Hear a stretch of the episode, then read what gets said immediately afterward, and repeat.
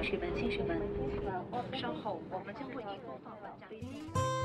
普及航空知识，讲述航空故事，畅游航空历史，吐槽航空趣闻。哎，我这句怎么不押韵啊？欢迎收听东半球最专业的航空科普网络电台航空大话，航空大航，空大话航。空大话。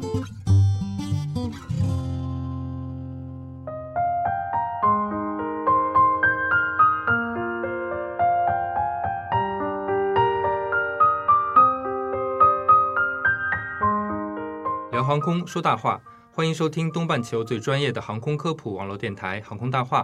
大家好，我是石头。大家好，我是小六。本期节目是由商发和航空大话联合出品的一期特别节目。节目中呢，也来了一位特别的嘉宾。是的，嗯，大家好，我是中国航发商发的刘浩。哎，刘浩，好久不见哦。对，好久不见，刘哎。你们之间有故事啊？是呀。嗯其实呢，我跟刘浩呢是大学同学，啊然后？呢，刘浩呢也是我们学院当时非常有名的才子。你这样说我会骄傲的。看来很有缘分啊。嗯，是。哎，刘浩啊，嗯听说最近商发发生了一些大新闻啊，不如你先给大家介绍一下。啊、是的，概括来说呢，就是国家觉得我们航空发动机是非常重要的，因此中国航空发动机集团在这个关口成立了。以下进入新闻播报时间。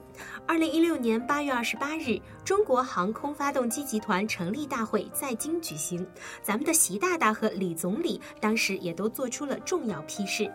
鼓掌。这也算我们航空界的大新闻了嗯。反正那几天啊，我的微信朋友圈是被一大波这样的新闻给刷屏了。随着新集团新公司的成立呢，商发有没有一些显著的改变呢？公司面貌焕然一新了，我们的精气神儿更足了。无论如何，商发以科学规律做好航空发动机研制的初心不曾变过。嗯，我要给咱们商发点赞。嗯，点赞。那么这次呢，刘浩，你会给我们带来什么航空发动机的新知识呢？我们前面三期依次给大家介绍了航空发动机的历史和现状、总体结构与强度、性能与适航，以及各个部件有趣的知识点。那么这一次呢，我们要来说说，当零部件被生产出来之后，我们如何进行实验测试的。哎，这个话题听起来挺有意思的。我听说商发的试验测试中心并不是在总部，对吧？。对，刘，嗯商发在上海有两个基地，一个叫闵行研发基地，顾名思义，主要负责设计和研发部分。这个基地当然就在闵行。嗯另一个叫临港装饰基地，占地是闵行研发基地的几乎三倍大，主要负责航空发动机的总装、试验测试、维护大修。我们今天所说的实验测试，就是在浦东临港发生的。哎，那这么听来，这个临港装饰基地就是海景办公室、啊。对呀、还有海鲜可以吃哦。海鲜哎，石头哥。行行啊，言归正传。对于一型航空发动机来说，从零组件、部件再到核心机、整机，一般需要开展十万个小时的零部件试验、四万小时的附件试验和一万小时的整机试验。没错，那换算成年数呢，就是十一点五年的零部件试验，四点五年的附件试验和一年多的整机试验，这些都是全年无休的换算哦。对，这是相当长的时间了。嗯，所以，国外航空发动机的主制造商的成功经验表明，没有足够的试验设备和充分的试验工作做支撑，无法研制出先进的航空发动机。作为典型的复杂系统工程，航空发动机的研制所经历的试验项目种类繁多，与之相匹配的试验装置类型也是多种多样的。所以今天我们节目的内容啊，分成三个部分：压缩部件试验、燃烧室部件试验和涡轮性能试验。嗯，好，其实航空发动机的试验还是会涉及大量的专业词汇，嗯所以在此之前呢，我还是想如何进行打个比方吧。好呀，期待期待。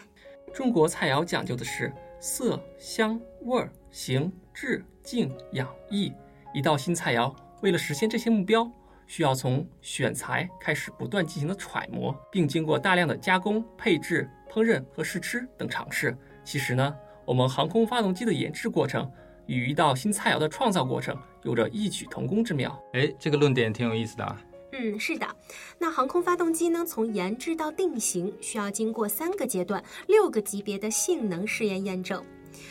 概念设计阶段，也就是关键技术验证；初步设计阶段，就是部件验证；和最终的设计阶段，也就是核心机验证和整机验证。那就像刘浩所说的，好比是一道菜肴从选材开始的不断尝试过程。对，概念设计阶段的试验验证，就好比菜肴的选材，这个阶段的主要工作就是充分研究、了解各部件各项关键技术特性，为部件的设计全面开展提供数据支撑。初步设计阶段的试验验证，好比菜肴的烹制，各种材料放入的比例、时机、火候不同，最后呈现出来的菜肴各有不同。这一阶段的主要工作是进行部件级的集成试验与调试，最终目的是实现部件的性能达标。那么，最终设计阶段的试验验证，就好比菜肴的试吃，菜肴啊，只有经过客户试吃并反馈意见、修改完善后，才能最终定稿。最终进行核心机和整机集成验证，并最终呢达到设计要求。这么一说，也就简洁明了了。那现在呢，我们来聊聊具体的试验吧。嗯，熟悉航空发动机的听众肯定知道啊，压气机、燃烧室和涡轮是航空发动机重要的三大部件。我们要先说说压缩部件试验中关于风扇噪声的测试。对，这可是关乎民生的大事了。如果噪音处理不好，咱们航线上的老百姓呀可就苦了。天天有呼啸声从头顶飞过，就算没有实质伤害，小心脏们也受不了啊。六，你这句话说的很形象。飞机噪声问题是目前航空界最普遍关心的问题之一。对于民用飞机，噪声辐射指标已成为飞机研制出来之后能否上天的强制指标了。飞机的噪声源主要有两类。包括飞机的气动噪声和航空发动机的气动噪声。航空发动机噪声是发动机内部的空气和燃气强烈的脉动产生的巨大流动噪声。当代大涵道比涡扇发动机的噪声源呢，主要有风扇、压气机噪声、涡扇、涡轮噪声、燃烧噪声和喷流噪声，就是我们航空发动机几大部件的噪声。其中风扇噪声是最主要的噪声源之一。刚刚这一段术语比较专业。就是大家在坐飞机起飞的时候，一定听过风扇启动发出的噪声。当然，这已经是符合适航指标的了。嗯，那由于航空发动机风扇气动噪声声学机理非常复杂，理论分析和数值模拟仍面临许多技术挑战。试验测试在航空发动机的声学研究中也就颇为重要了。通常情况下，对风扇噪声的试验测试研究主要在全消声室中进行。全消声室为风扇噪声试验提供了一个低背景噪声、近自由声场的环境。这种房间内，通常房间的六个面和试验设备上铺设有高吸声系数的吸声材料，使得室内仅有声源的直达噪声，而没有反射噪声。同时，全消声室采用隔声效果优秀的隔声墙和隔声门，使得室外的环境噪声不会影响到室内。感兴趣的同学，以后有机会可以去这样的房间体验一把极静的感觉。典型的风扇噪声测试项目包含声压级测试和管道声模态测试。声压级测试主要用于测量噪声源的总声压级和总辐射能量的大小，噪声源的能量辐射特性。管道声模态测试的目的主要是识别噪声源中不同的单音噪声产生的机理，并指导有效的降噪设计。风扇气动声学综合试验器这么高大上，大发研制当然也是需要的啦。目前，我们的工程师们也正在紧锣密鼓地推进相关设备的建设。未来大发的噪声控制就要靠大家伙了。接下来就是高压气机的实验问题。我们在前面的科普内容中提到过啊，高压压气机的任务是驯服狂暴的空气，把它们压缩成四十分之一的大小，再送往后续的燃烧室进行燃烧。由于级数多，工作环境恶劣，造成高压压气机的设计难度很大。在保持高指标的同时呢，还要克服进口畸变、喘振、颤振等一系列的问题。是呀，难度如此之高，那大量的试验就是不可或缺的手段了。通常来说，压气机的试验项目有压气机性能及性能优化调节试验、压气机畸变试验、引气放气对压气机性能影响的试验、雷诺数影响试验、超转性能试验等等。概括来说呢？就是要测试在各种运行条件下，比如说机场滑行、起飞、巡航、降落，以及各种理想和非理想条件下，压气机的运行性能。压气机试验器的构成比较复杂，主要由进气系统、排气系统、动力系统、空气系统、液压系统、滑油系统、试验件支撑及运输吊装系统、测试系统、电气系统及辅助设施等组成。这些一起啊，就构成了整个的试验台。从以上令人眼花缭乱的组件可以看出，一个高压气机试验器这样级别的部件试验装置的建成，需要历经从设计、制造到安装、调试、验收以及特定试验改造等漫长而复杂的过程。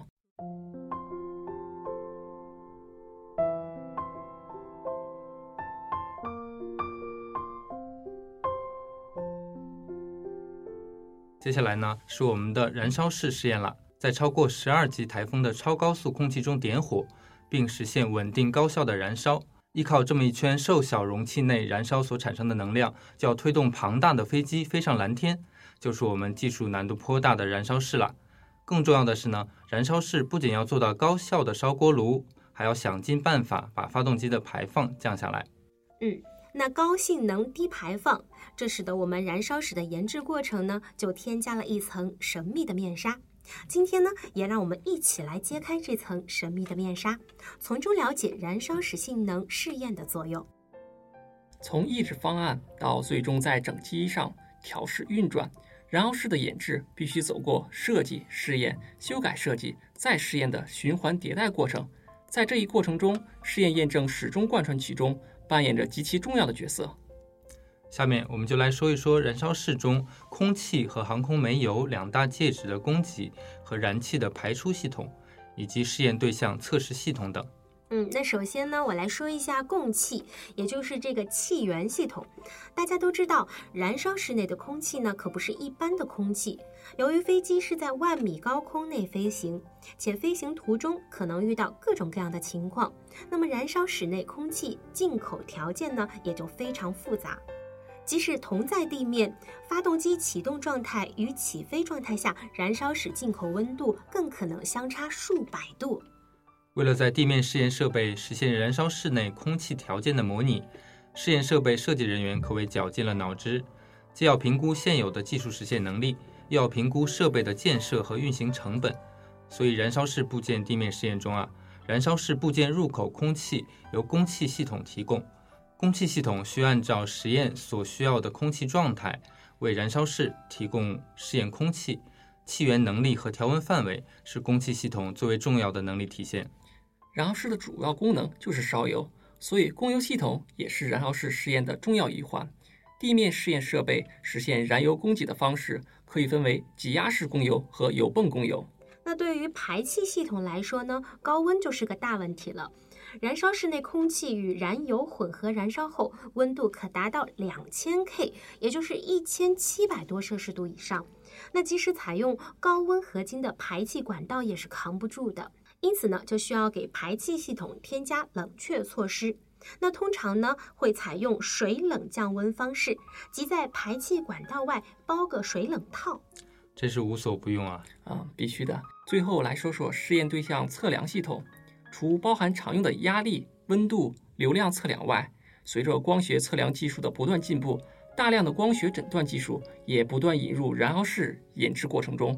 比如 PIV、PLIF 这些测量手段的引入，为我们更好地了解燃烧细节、进行机理层面的研究提供了有力支持。此外，为了保障试验设备安全可靠的运行，还需建设测控系统、电气系统和安装支撑系统等一系列辅助装置。在他们的协同工作下，才能顺利完成燃烧室的每一次体检。最后就是我们的涡轮性能试验了。在涡轮试验器有三个步骤，分别是打气、让涡轮转动和测试。听上去很简单，对不对？但是里面啊也是困难重重。是的，焰火的温度和压力太高了，达到了一千九百 K。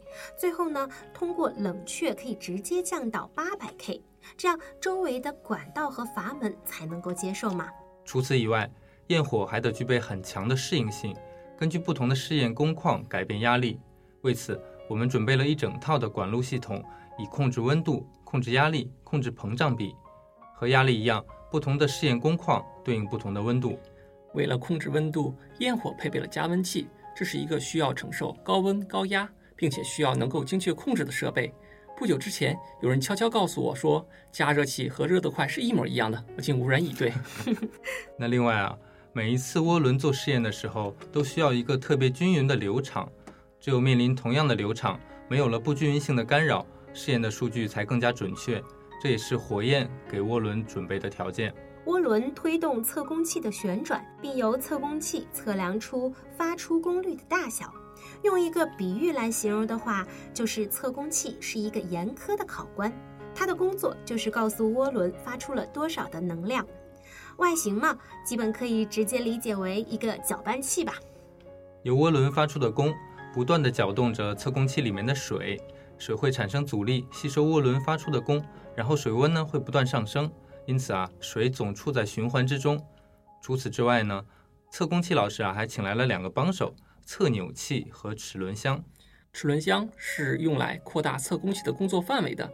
有时候测功器的转速范围有限，就利用齿轮箱，瞬间可以把转速的许可范围扩大几倍。测扭器嘛，主要是测功器老师觉得自己的精度测试不够完美，只能做到千分之四，于是叫上好兄弟测扭器，它的精度可以达到千分之一点五。测功器、齿轮箱、测扭器都是非常严谨的家伙。对涡轮的要求啊，一丝不苟。试验时，涡轮的转速时常超过一万转每分钟。他们既要测量准，又要风车运行稳定，于是呢，转子动力学的分析就必不可少了。是啊，这可是个大难题。好多试验呢，都是因为转子动力学不过关而不得不停止。如何通过设置合适的支点和连接方式，避免在转动过程的共振把涡轮震坏，就是一项高大上的工作了。接着是高压涡轮和低压涡轮的匹配特性，它们之间的过渡段是一个潜在的不确定因素。高低压之间的不匹配的事情啊时有发生，必须经过联合测试才能证明设计是成功的。也就是说，高压涡轮和低压涡轮都得同时经过测试。当然，涡轮还有其他要求，比如说温度啦、压力、应力、噪声测试等等。总的来说呢？航空发动机的试验设计涵盖了气动性能、机械结构与强度测试、电气控制、软件、通信、土建等庞大的专业领域，是一个名副其实的复杂系统工程，其设计与实现难度都相当之大。我们大发的工程师们也认识到，试验测试能力建设是长周期、逐步积累的过程，需要对标国际同行们的先进经验，脚踏实地，逐步建立国产大发研制的保障能力。嗯。我们任重而道远，但我们已经在路上了。嗯。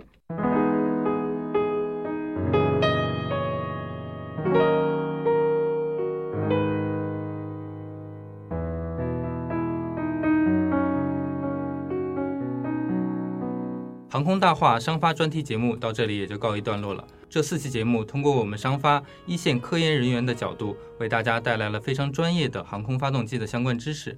相信很多听众朋友也从中受益良多。再次感谢我们商发的小伙伴们，谢谢刘浩。商发还是依旧为大家带来了福利，只要大家在“心动商发”和“航空大话”的微信公众号下留言并被采纳，就能获得一份精美的小礼品。谢谢金主喽！快来，大家快来积极留言吧！快来留言吧！嗯，那本期节目呢，也是《航空大话》第二季的最后一期节目了。感谢大家一年来的关注与支持。春节将至。航空大话第三季将于春暖花开时再次和大家见面。届时，我们商发的小伙伴们也会继续来跟大家分享更多的航空发动机的相关知识。对，是的，非常期待啊！那我们春天见啦！再见，再见，拜拜。